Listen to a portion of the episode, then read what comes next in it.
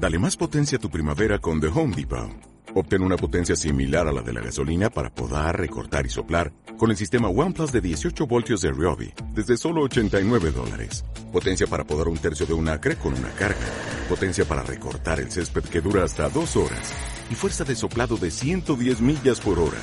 Todo con una batería intercambiable. Llévate el sistema inalámbrico OnePlus de 18 voltios de Ryobi. Solo en The Home Depot. Haces más. Logras más.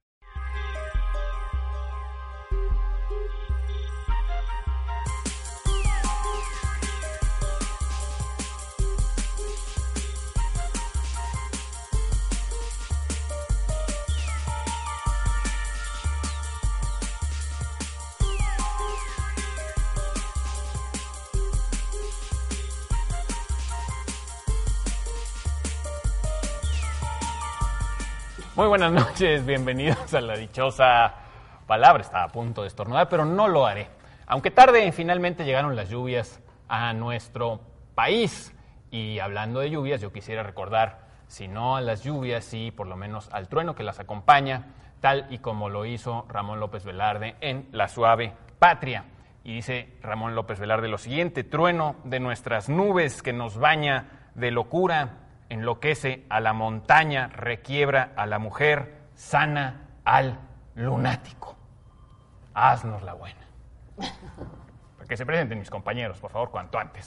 Yo, antes de presentarme, lo que quisiera es hacer una propuesta a mis compañeros, aprovechando este espacio, que es que fundemos un partido político o un sindicato, cualquiera de las dos cosas. Porque he descubierto de súbito que somos muy poderosos. ¿Cómo se llama este programa? La dichosa palabra. Y decía Ralph Waldo Emerson, este poeta estadounidense, que las palabras son poder. Hablar es persuadir, convertir, compeler. Entonces, a punto de lanzar nuestra candidatura, soy Nicolás Alvarado. Muy buenas noches. ¿Para el 2012 ya? Para el 2012. Qué miedo. El dichoso partido.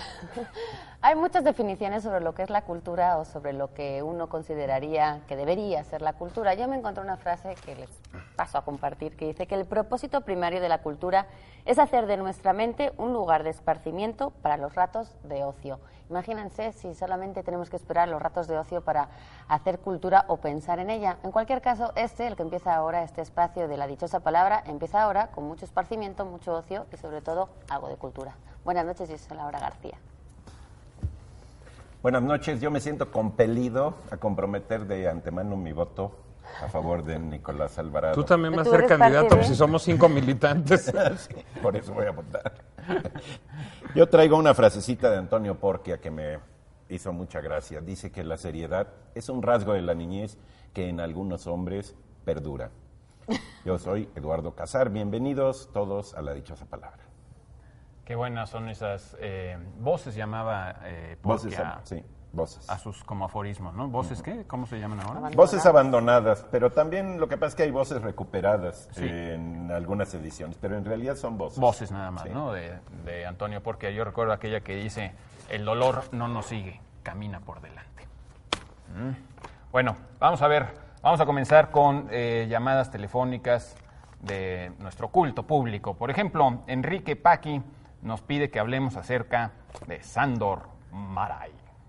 No sé ni siquiera si lo estoy pronunciando Sándor bien, honestamente. Pues dado que nadie habla húngaro aquí, hagamos un voto de confianza. Ok. Húngaro o alemán, porque Sandor Maray escribió, él es un- fue húngaro, pero escribió ¿Húngaro mucho o en- alemán? Alemán. No, no, no, él, él nació en Hungría, pues lo que pasa es que le tocó como toda esta ocupación soviética, estos cambios de fronteras y que de repente un ratito Hungría era de un Ah. lado y de otro, entonces por eso hay también mucha confusión. Y además él estuvo exiliado mucho rato y viajando por Europa y en Alemania cayó un buen rato, en Italia otro buen rato y en Estados Unidos Bueno, el resto. Y de hecho, además tienes razón. Al final es un escritor estadounidense, porque eso es lo que murió siendo. Sí. ¿Y, y escribiendo en inglés al final? En ¿no? alemán, no, en alemán básicamente, que por eso también es un problema que tenemos los hispanohablantes. Hay muy poca obra, bueno, no muy poca, más bien lo que conocemos es la obra que hay traducida, porque lo demás está entre húngaro y alemán, y entonces no nos ha llegado toda la obra de este escritor bastante famoso por su narrativa, aunque también hizo poesía, ensayo y sobre todo tiene muchos libros de memorias.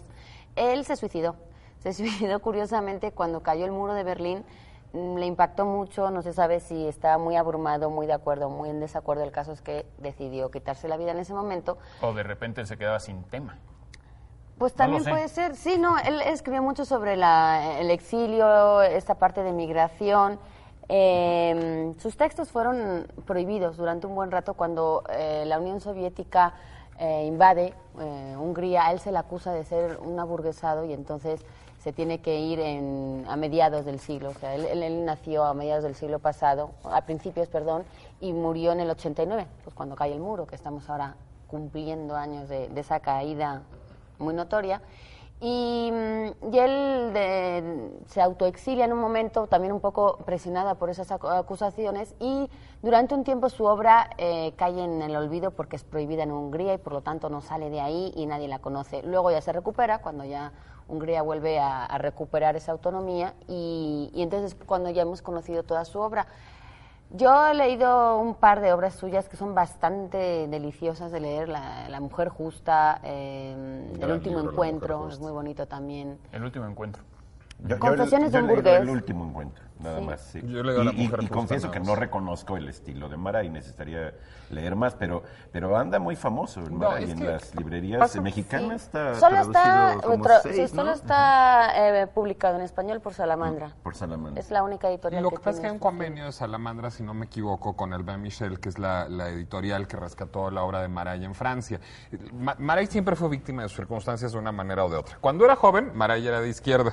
Entonces terminó exilado por sus papás a Alemania un rato porque ya se había metido en, en problemas políticos. Luego regresa, se vuelve un liberal y un liberal burgués. Maray es, digamos, un autor que ha explorado muchísimo la burguesía, las formas de la burguesía, ha defendido el espíritu burgués en, en su obra. La mujer justa es casi un himno a la burguesía. Y entonces, bueno, pues este, de- de- entre la guerra y el comunismo, pues no le va nada bien, entonces tiene que exilar nuevamente. Los libros son prohibidos en Hungría y no son muy exitosos en Estados Unidos, a donde termina viviendo, ni en el resto del mundo. Y no es hasta los años, si no me equivoco, 90, cuando Albert Michel empieza a reeditar las obras de Maray en Francia, es que empieza a haber un nuevo boom, un nuevo auge de la, de la obra de Maray. Y creo que hay un convenio entre Salamandra y, Alam- y Albert Michel para ir, eh, digamos, este, eh, Sacando eh, los libros de Maray en español. Pero creo que que- sobre todo es en el mundo de habla francesa y en el mundo de habla española en donde se está dando este renacimiento de la obra de Maray. Ah. Porque apenas está empezando a llegar todo traducido. Digamos que en alemán y en húngaro han estado desde hace más tiempo, en francés también llegaron hace bastantes años. Y digamos que este, esta nueva moda que hay ahora por él es porque se están apenas traduciendo pues, la mayor parte de sus textos. Ahora, es el mismo caso entonces la, la reciente premio Nobel, ¿no? Müller. Müller? Herta Müller. También es de Hungría y escribe en alemán, ¿no? De Rumania. Ah, es rumana. Claro. es rumana. Pero es que ella, bueno, Pero eh, es- ella tiene nombre de origen alemán. No, ¿no? es que ella, ella, digamos, tiene un problema más complejo todavía. Herta Müller nace en una familia de minoría alemana, de su, su familia es de origen étnico alemán, en Rumania. Entonces ella tiene esa experiencia de ser minoría, pero nacionalidad romana. Y después, en la dictadura de Ceausescu, sale Alemania como minoría rumana. Entonces ella es una alemana, pero legalmente rumana, pero refugiada en Alemania. Entonces es, es una cosa rara. Bueno, es un poco pues. también el caso de Elías Canetti, ¿no? Que nació en lo que todavía era el Imperio Austrohúngaro y que, por cierto, recibió como en, en su casa se hablaba el ladino, ¿no? Es decir, él, él conocía de una forma u otra el español y, y que, bueno, acaba escribiendo en alemán y lo que ustedes quieran, pero eh, el, el mismo lugar donde él nació, pues fue cambiando de país porque pues la geografía de Europa fue cambiando a lo largo del siglo XX, ¿no? Sí, a mí, insisto, yo, eh, regresando a, a Maray, yo solo he leído La Mujer Justa, papá, es una novela extraordinaria, es una novela muy conmovedora, es una novela muy elegante, es de una eficacia narrativa absoluta. ¿Por qué se llama La Mujer Justa? Porque está mal traducida, diría yo. Porque lo, lo que quiere decir es la mujer precisa, la buena, la que sí era. No, no es que sea una mujer muy justa. No tiene que ver con la justicia, la sino con la adecua- lo adecuado de que sea ella. Sí, no es Ah, una gran traducción. Ya, Yo no sé, yo no he leído más Maray, pero no sé si las otros tengan problemas de traducción. Pero La Mujer Justa a mí es una traducción que no me gusta. Sí, no, pero bueno, el título de alguna manera sí es reconocible. Bueno, vamos a ver, eh, vamos a, a pasar ahora a nuestra dichosa palabra. Como ustedes recordarán, pues en este juego nosotros les proponemos una definición y las primeras personas que sepan a qué palabra corresponde esta definición tendrán prioridad para llevarse algunos buenos libros. La, dichosa palabra de esta noche dice lo siguiente, adjetivo generalmente usado para calificar como de muy espléndida y muy abundante a una comida. Viene del latín ops, Opis, fuerza, poder. En plural, opes, riquezas, bienes, dinero, autoridad, poderío. Ah, ya están pensando de qué tipo de comilonas hablamos. Es que la comida también es poder, van a hacer su partido los chefs también. Ah, tener unas elecciones muy concurridas. Pues estarían mejor que los actuales. Tenemos para aquellos que nos digan esa palabra otra vuelta de tuerca de Henry James de Editorial Trillas, una pues una historia en la que dos niños de una institutriz le van a poner en, en aprietos y a pensar al lector, desde luego. Tenemos también Márquez, Arena, Danzones y Espejos, y al decir Danzones resulta casi inevitable a estas alturas pensar en Arturo Márquez, el compositor del famoso Danzón número 2 y de varias otras piezas de música de concierto influidas por la música popular. Es de José Carlos Esquer y está editado por el Instituto Sonorense de Cultura. Y bueno, también tenemos la revista Los Suicidas, una revista que acaba de aparecer muy recientemente. Este es el número 2. Tiene cierta cuestión monográfica con la página roja y los policías. La dirige César Tejeda. Creo que es una revista muy buena y que merece eh, ser leída y difundida. Vamos a decirlo sin ninguna ironía. Les deseamos larga vida a los suicidas. Eh, ¿Cierto? Ciertamente. Qué Muy bien. sádicos somos. Muy bien. Bueno, César Salamanca Rodríguez nos pide que hablemos sobre la, la palabra procrastinar, pero yo sugiero que lo hagamos, pues no ahorita, sino más adelante. Ok. ¿Les parece? Bueno, sí, de plano. Ok. Yo hice una Ok, palabra o que- quieren ya, venga, Eso siempre venga, dejando venga, todo no para mañana. Eduardo, es mejor Teníamos semanas con esta palabra, Sí. pero órale pues. Bueno, es una dejarla. palabra que, que no sé por qué, hay un fenómeno raro, pero ya me la han mencionado eh, al menos unas tres personas. ¿A ti? Sí. Oye, ¿qué significa procrastinar? No, porque la confusión casi siempre es pronunciación. procrastinar, quitar la CR de la segunda porque la pronunciación resulta difícil. ¿no? Y significa, ya viéndolo en el diccionario, aplazar o diferir. No procrastines para mañana lo que puedas procrastinar hoy. Ay, cuesta trabajo. Un poco traba lengua. Eh, Cuesta trabajo ahora- decir la palabra, pero no hacer el, el acto que designa. Que la eso lo hacemos Eso todos es con No, vivimos alegría. procrastinando. de nuestra cultura, ¿no? Sí, porque además hay una crítica que se hace de que las personas hacen sus eh, eh, trámites y cosas así en el último momento. ¿A poco no es mejor morirse en el último momento y no una semana antes? Sí. Bueno, pero es que hay de, de- hay de trámites a trámites. O sea, igual, Ah, claro. claro. la muerte puede ser ya el último.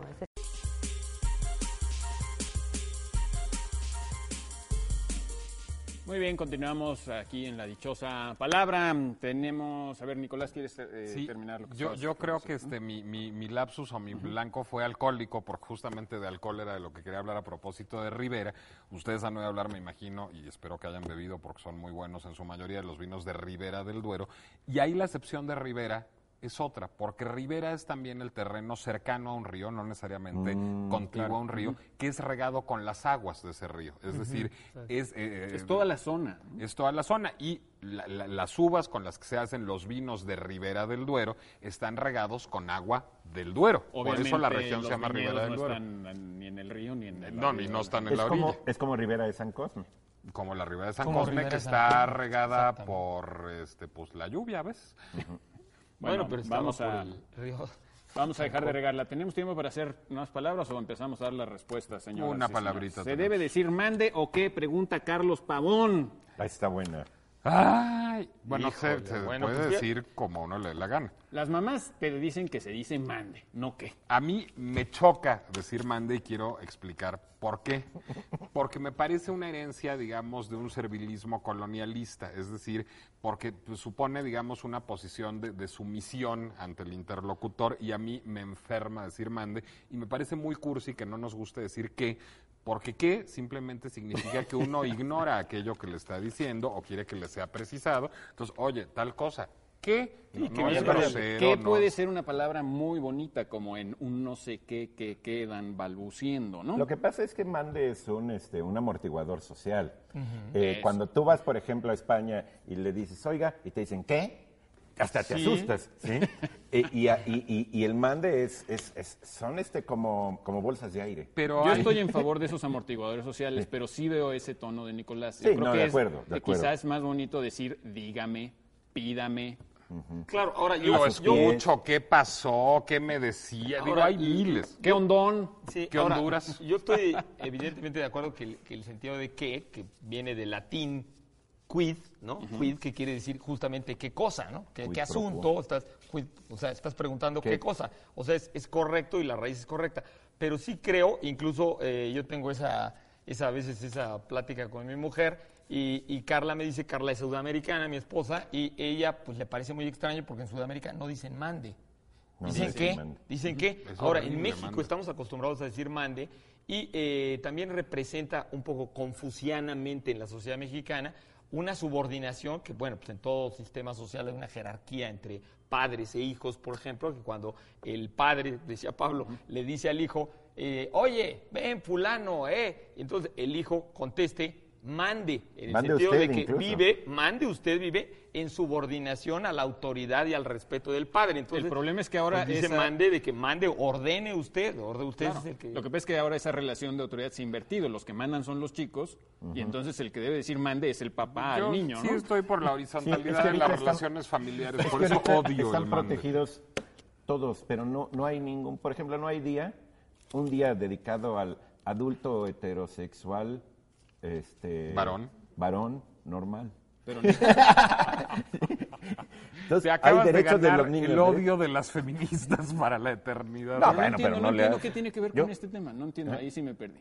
O sea, sí, entiendo que no hay ese día, pero no entiendo qué tiene que ver con qué o mande. Perdón, Sí, me por, perdí. por la cuestión de las jerarquías y todo eso, y que los niños son ahora los que mandan, pues sí, pues, tienen los derechos del niño. Ah, ya, Ahorita sí. un niño este, te, te Ah, mete sí, sí, a sí, sí. la- te, te echa encima soberanes y eso es un peso imposible de soportar. Ahora, pero eh, yo, yo, yo vuelvo con mi punto, a pesar Ay, de, ay, de- de que mi esposa eh, eh, difiere de mí. Yo creo que, eh, en cierto sentido, que esa, ese amortiguador social y ese sentido también de, de, una, de un orden, de un orden social, tenía un sentido, ¿no? Tenía un sentido y Un sentido que a mí me enferma, eh, pero un tenía un sentido, a mí no me enferma, a mí no me enferma. Yo creo que todo orden es mejor que, que, que todo desorden. Inclusive un orden Oye, injusto. pero el respeto no, no debe de derivar de una relación de poder, el respeto debe derivar de- de- Por eso. del respeto mismo. No, pero, pero si tienes que no elegir entre un orden injusto y la anarquía total, ¿qué eliges? No, la buena educación y la moral, ninguna de las dos. Pero es que Pero la ¿cómo jerarquía, Nico, no la jerarquía no Bueno, siempre es de tenemos poder. tiempo, toda, Por estamos, no siempre de sí, poder. una No estamos jerarquía en un ejercicio de poder. ¿no? Bueno, hay que despedirnos, dicen, ¿no? Yo no Luego hablamos de las Es que yo jerarquías. no oigo, pero... Bueno, ahí le besan a la ver, mano a productor, su dime si tenemos tiempo. y a su mamá. ¿No? Bueno, entonces vamos a dar los, eh, vamos a dar las respuestas a las preguntas porque se les fue el audio de nuestros chícharos. Eh, dicho, la dichosa palabra de esta noche, hombre que cambia frecuentemente de opiniones y de afectos por alusión a la antigua deidad griega del mar, capaz de cambiar de forma a su antojo. Su nombre sugiere algo primordial, algo nacido primeramente. Eh, la respuesta es Proteo. No Protea, la cartelera teatral no era la respuesta, ¿ok? Proteo. Eh, la dichosa frase de esta noche, forma elegante o pedante de decir en latín que la fama es efímera. Sic transit gloria trevi. No, sic transit gloria mundi. Eh, ¿Algo más, señores ganadores? ¿Tengo que decir nombres? No. Ah, la transmisión de la, de la UAM. La siguiente Ah, sí, semana nos UAM. vemos en la rectoría de la UAM. Tú tienes la dirección y tienes todos los datos. Sí, Canal de Miramontes, 3855, Colonia Ex Hacienda de San Juan de Dios, Delegación Tlalpan. Y no olviden la transmisión del programa a las 6 de la tarde, nuestra retransmisión los lunes, recuerden. eh, Pero ahí somos muy repetitivos. no somos proteicos. Es que tenemos dispepsia. Bueno, ustedes dispensen todas estas divagaciones. Nos vemos la próxima semana. Adiós.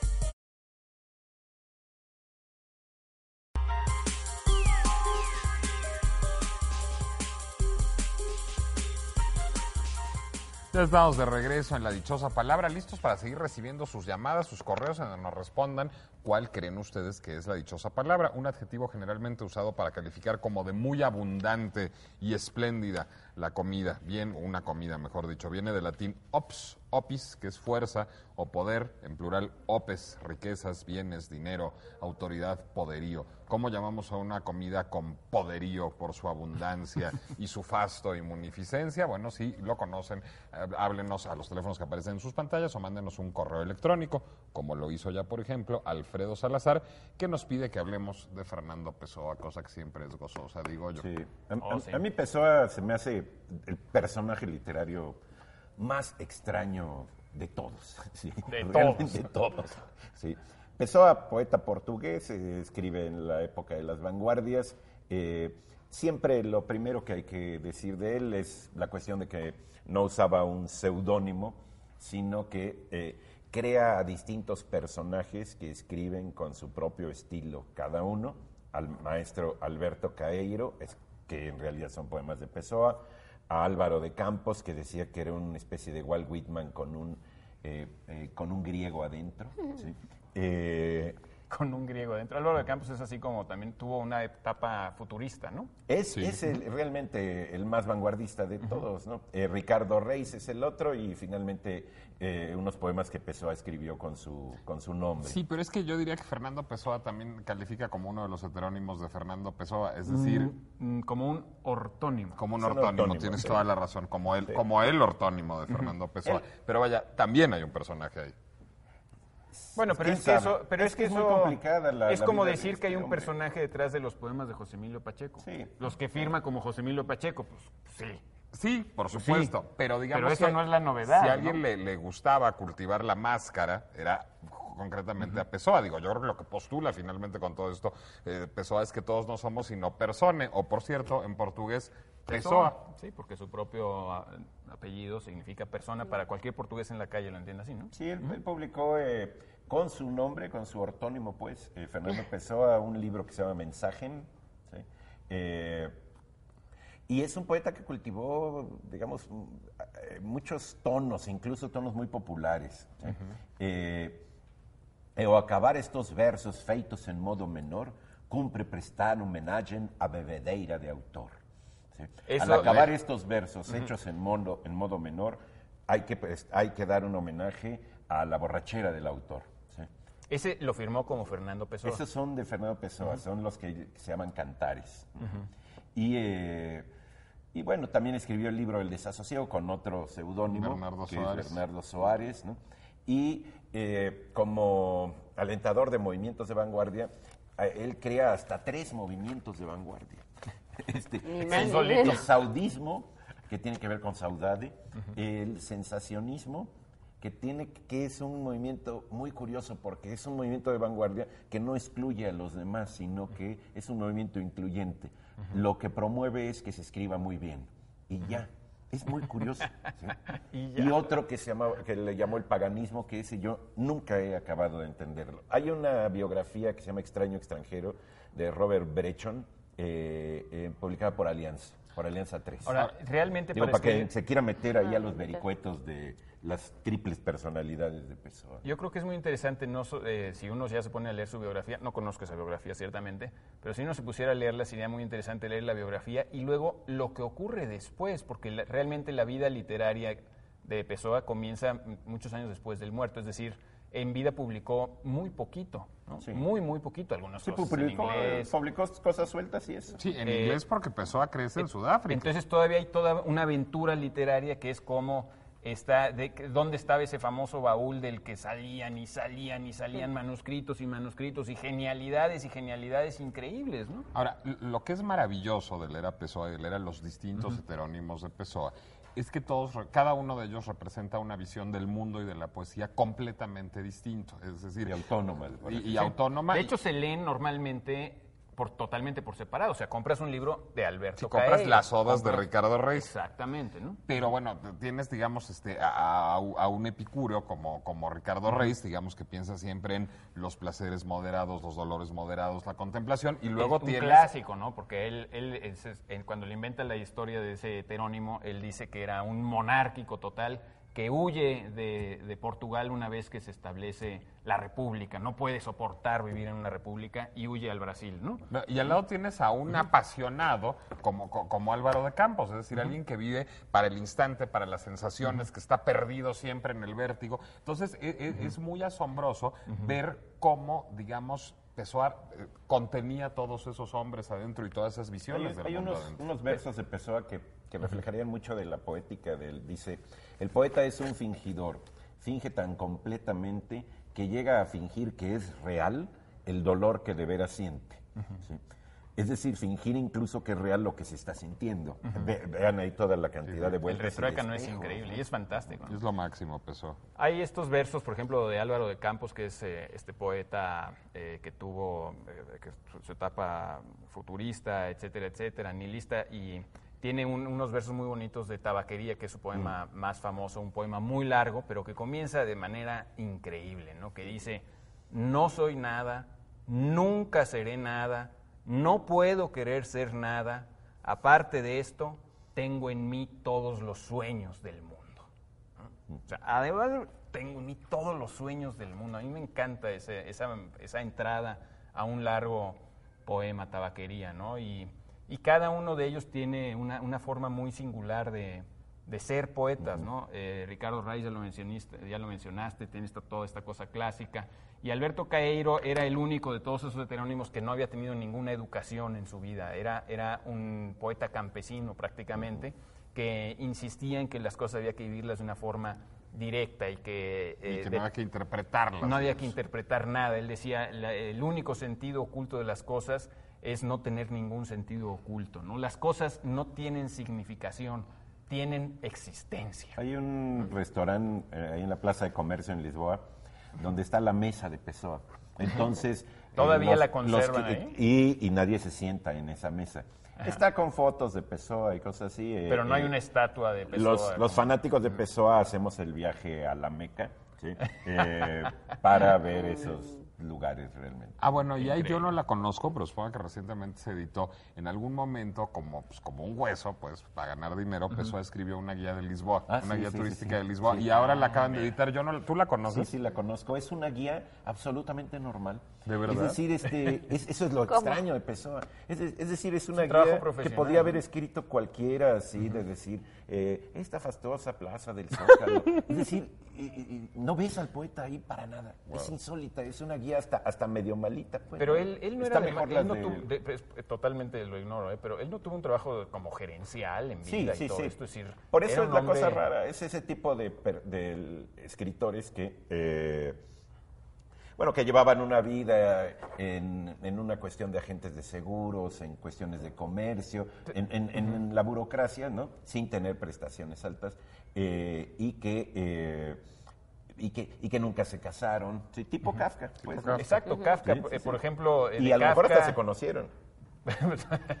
Kafka, eh, por ejemplo, una de las cosas que poca gente sabe que, que Kafka tuvo que ver con eso fue que Kafka eh, luchó por volver obligatorio el casco en los, en las, eh, para los obreros en las construcciones y en los trabajos peligrosos. ¿no? O sea, Ahora, yo tengo la hizo un hipótesis- trabajo gerencial. Yo tengo la hipótesis de que, de que Kafka es un heterónimo de Pessoa.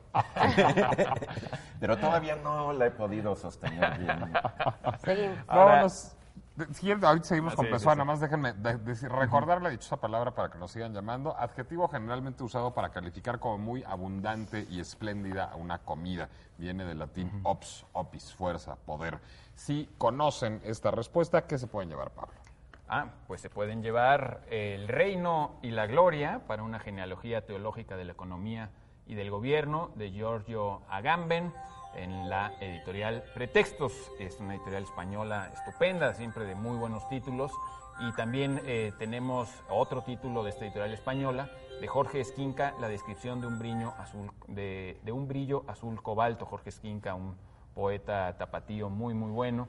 En esta colección La Cruz del Sur de la editorial Pretextos, un libro de versos que se antoja muy, muy estupendo. Y de parte de la Secretaría de Cultura del Gobierno de Jalisco, su editorial, pues tenemos un paquete de libros también cuyos títulos son Matar a la Bestia de Augusto Rodríguez, El Filo de la Playa de Gabriela Cantú, de Carmen Villoro, Jugo de Naranja, eh, y de Luis Armenta y Ricardo Quijano, Sangrial. Pues muy bien, síganos llamando. Además de llamarnos, nos pueden ver, nos pueden ver en internet. Si se perdieron algún fragmento de la dichosa palabra, siempre está eh, youtube.com diagonal canal 22, en donde vivimos a perpetuidad, atrapados en el tiempo. Bueno, vámonos a unos mensajes y luego regresamos para seguir hablando de Fernando Pessoa, pero sí vamos muy colgados. Ahora volvemos a la dichosa palabra.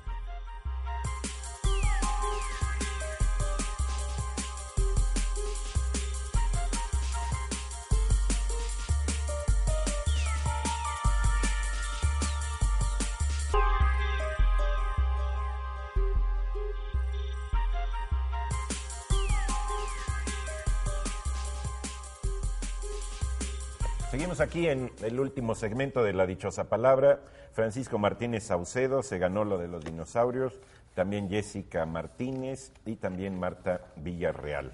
Eh, ¿qué- ¿Quieren seguir con Pessoa? Pa- Pablo iba a decir algo de Pessoa. No, bueno, eh, sin, sin bajarle desde luego el mérito a Pessoa en lo más mínimo, pero eh, eh, lo que sí quiero hacer es un poco la crítica de cómo muchas veces identificamos a la voz poética con la persona eh, que firma los poemas. Es decir, eh, en parte el caso de Pessoa llama mucho la atención porque no hay una única sensibilidad detrás de los poemas, pero eh, realmente la, la poesía está íntimamente vinculada con, con la dramaturgia, con el drama, y lo natural de un dramaturgo es escribir de- desde distintas sensibilidades. Es lo mismo que un novelista, es decir, tienes muchas veces que meterte en muchas cabezas, en muchos mundos, y, y no, y no solamente implantar tu visión de las cosas. No sé si estoy diciendo una tontería. No, yo creo que- yo creo que pero tienes hay, razón, pero hay hay- algo muy, muy grande en, en si te separas de ti mismo, también te entiendes más a ti mismo. Pero también la poesía yo diría que está muy emparentada y particularmente la poesía de Pessoa con la filosofía. Es decir, finalmente sí hay la expresión de una idea de mundo en la poesía. Entonces, lo- lo- creo que lo que nos llama la atención de, de- de Pessoa no es la capacidad para construir personajes, sino la, la capacidad para construir ideas del mundos mundo poéticos, tan sí, sí, sí. perfectas, tan acabadas, tan redondas y tan contradictorias con las otras. Porque finalmente un Pessoa personaje... incluso llegó a escribir, alguno de sus heterónimos llegaba a escribir en contra de otro de sus heterónimos, ¿no? Así es. Construir un personaje, digamos, dramático en una obra de teatro, en un guion de cine, etcétera, pues es, es- es como una tarea más acotada, creo. Lo que hacía Pessoa era pues, construir, digamos, per persone que, que- que estaban completas, armadas, eh, totales. E- e- Eso, eso es lo que resulta muy asombroso. Sí, sí. Este, vamos a una palabra, ¿no? ¿Sí? Ya le, le vayamos jubilosos. Sí, sí. Sí. Eh, Adrián Rojas, que tiene 27 años. Hablar del plural de buró, tabú y bongo. Hablar de los plurales, de... De esas palabras, pues. No, hablar del... del- de cómo- no, bueno, Bueno, no, a mí Ya entendieron, perdón, ya pero lo que se me ocurrió es que con buró, tabú, con buró y bongo se pueden violar varios tabús. Sí. Pero las reglas, las reglas ortográficas sí no hay que violarlas nunca. Porque sí, o sea, es una, una pregunta que viene a colación por un montón de dudas que hay sobre cómo se hacen los plurales irregulares. En español, pues pareciera que es muy fácil poner una S a todo, y sí, en la mayoría de los casos, pero luego hay irregularidades. En el caso de los de las palabras que terminan en una vocal acentuada, bueno, pues es uno de esos apartados que habría que hacer. Basta con ir a un libro de ortografía o de gramática y ahí se solventan todas las dudas. Pero bueno, para el que nos escribió ahora, Adrián, le diremos que eh, los que terminan en O, bongo y ¿cuál era el otro? Buró. Simplemente es con una S. Son plurales regulares, es burós y bongos. Igual enano, Laura. En A y en E. eh, en- Pero, por ejemplo, en Pirú, Sofá. y el Pirú en medio del Pero eso llano, es la U, o sea, en A, en A ¿eh? también sería una S, sofá es sofás. Y con E, café es cafés. ¿Qué Ok. quieres? Dos cafés. ¿No son los Con- cafés? No, ¿Cafés? no. tráigame no. dos cafés. Ahora, con la otra es la U. La, La U U lo que tabú. pasa es que ahí valen las dos. Esas son de esas irregularidades que abarcan tanto y son tan ambiguas que uno podría hacer de cualquier manera y acierta, ¿no? Bueno, pues tabú, eh, la- todas las acentuadas eh, en la última vocal, que en este caso es una U, sería con una ES o con una S. Entonces, tabú podría aceptar tabús o tabúes. Muchas veces está... Igual la I, perdón, ¿no, La? I, no, la I, curiosamente, la regla dice que siempre es con E. Ah, siempre Esquí con E. es esquíes. O Baladí. bisturí o baladí es bisturíes y baladíes. Pero, ¿Bisturíes? pero la verdad Enfermera, es que... los bisturíes. Y ya se murió porque ya, Ya se se murió quedó el en paciente, shock. de aquí a que el médico se acuerda. No, los bisturíes, ándele. No, ahí lo que pasa es que, eh, digamos que la, la forma popular de decirlo, que en este caso es nada más con una S, está ganando fuerza y terminará por aceptarse, igual que con la U, el- el- los dos plurales. Entonces, sí, se dice esquíes, esquís y se dice bisturís. La regla dice que habría que poner una E entre la I y la S, pero digamos que cada vez estamos aceptando esa forma más coloquial de decir. Ahora, ¿no se supone que hay una excepción que tiene que ver con los extranjerismos y las, frases que vienen del habla popular, así como tutú y menú y pirulí y estas cosas? Porque no son los tutúes de las bailarinas.